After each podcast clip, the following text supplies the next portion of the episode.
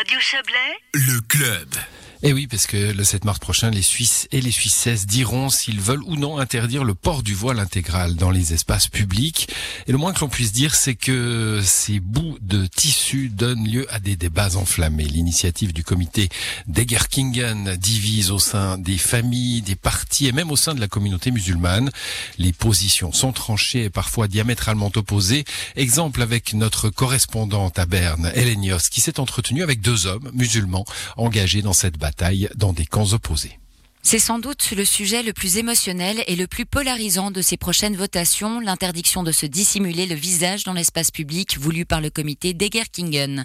Les porteurs de ce projet n'en sont pas à leur coup d'essai. Ils avaient déjà convaincu le peuple de bannir les minarets il y a 12 ans. Certains de leurs adversaires voient donc dans cette initiative des relents d'islamophobie. Mohamed Hamdaoui, député PDC au Grand Conseil bernois, assume toutefois son soutien au projet, même s'il ne le fait pas de gaieté de cœur. Qu'on qualifie de dure, ou ce que vous voulez, c'est une droite que je combats, mais qui est démocratique. Les islamistes, ce ne sont pas des démocrates.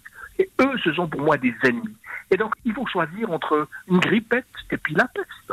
D'autant plus que pour lui, la réponse est claire, ce texte ne vise absolument pas les musulmanes et musulmans de Suisse. La question de cette initiative, c'est pas de lutter contre l'islamisme, c'est de poser un problème fond, c'est de savoir est-ce que dans la Constitution, que le texte fondamental, on puisse inscrire ce principe pareillement fondamental que dans l'espace public?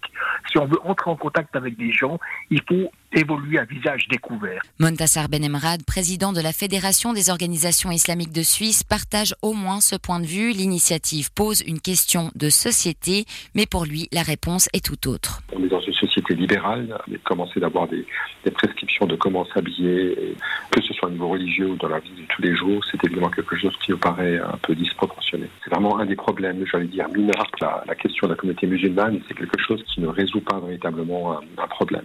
Pas un problème car les personnes qui portent un voile intégral seraient très rares en Suisse. Une étude de l'université de Lucerne le confirme, elles seraient une trentaine au maximum. Mohamed Hamdaoui ne conteste pas, mais pour lui, l'objectif est de prévenir. J'en ai marre qu'on assimile musulmans et islamistes, qu'on fasse cette confusion-là.